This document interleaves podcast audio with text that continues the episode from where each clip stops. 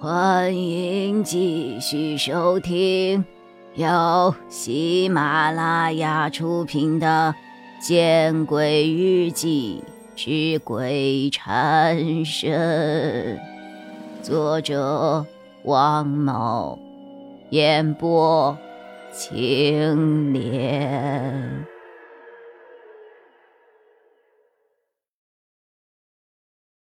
房间虽小。但设施却十分齐全。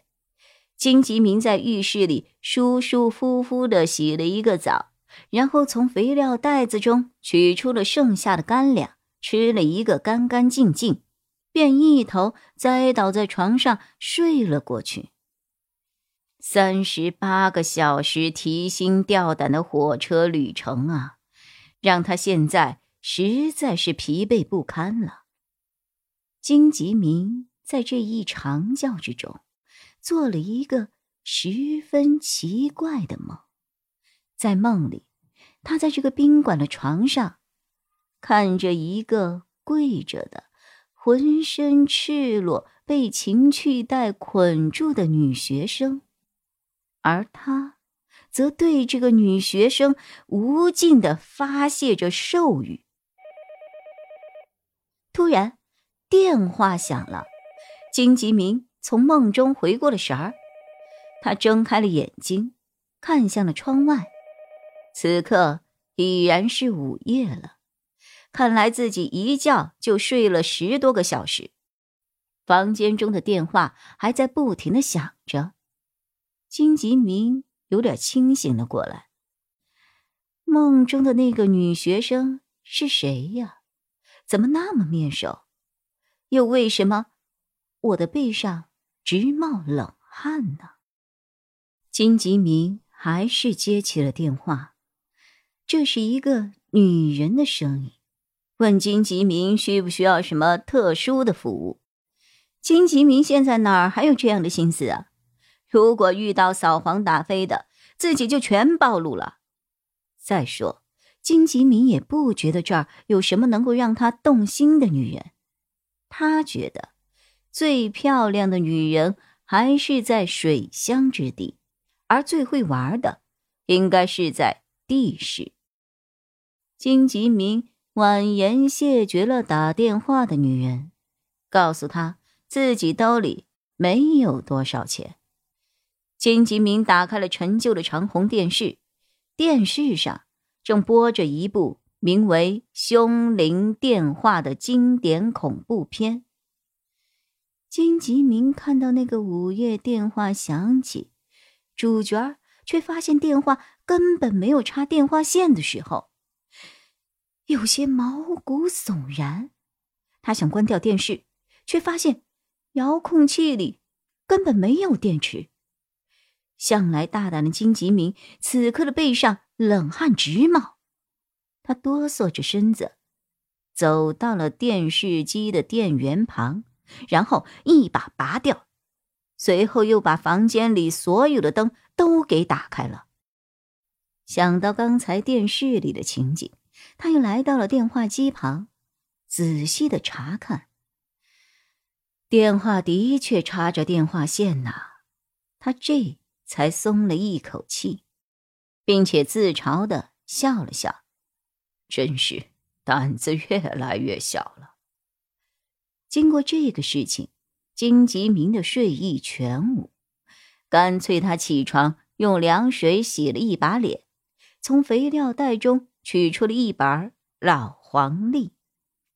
老黄历上有许多专门折着的页码，并不是说金吉明对这些页码的内容感兴趣，而是说这些页码根据折的部位不同，排序起来，那是一串。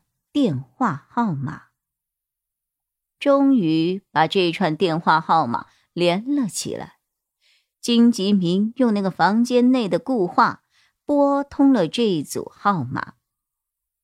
这一组电话号码的主人叫丁向荣，是 M 市实业开发有限公司的董事长，也是他这一条线的秘密联络人。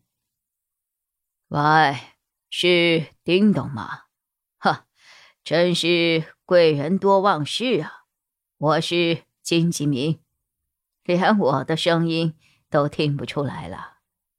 金吉明呵呵一笑，故作轻松。哦，金老哥！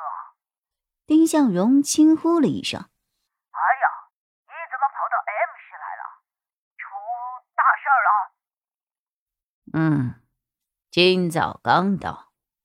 金吉明相信丁向荣不会出卖自己，因为大家都是一条绳上的蚂蚱。马上就要查到国资办了。哎呀，这才想到 M 市还有你这个兄弟，所以就来投奔你了呀。这话千万了，我们本来就是一条船上的。这样，金老哥，我派人过去接你。明天吧，我得先想想下一步的计划。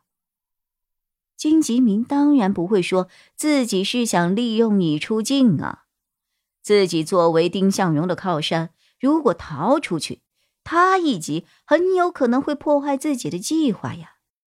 行，那老哥你休息休息，明天我按照这个电话的地址来接老哥您，别的不敢吹牛。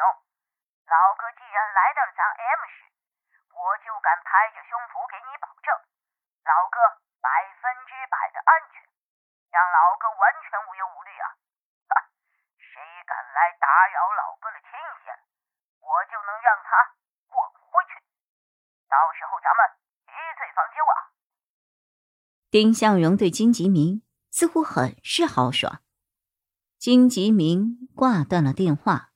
心中不禁感慨：丁向荣神通广大啊！作为体制外的人，单凭来电就能够知道自己的地方，还敢保证上面的调查组来了就会让他滚回去。金吉明又不得不庆幸，丁向荣是自己这一条线的秘密人物，有了他的帮助，或许自己会更加容易实现外逃呢。金吉明此刻的心算是彻底的放了下来。当然，如果他知道楼下宾馆柜台的对话，他或许就不是那么想了。三零幺号房的电话和电视什么时候换啊？都坏了一年了。哎呀，等这个客人退房以后吧。本集播讲完毕。你关注了吗？还没有？那，你转头看看身后。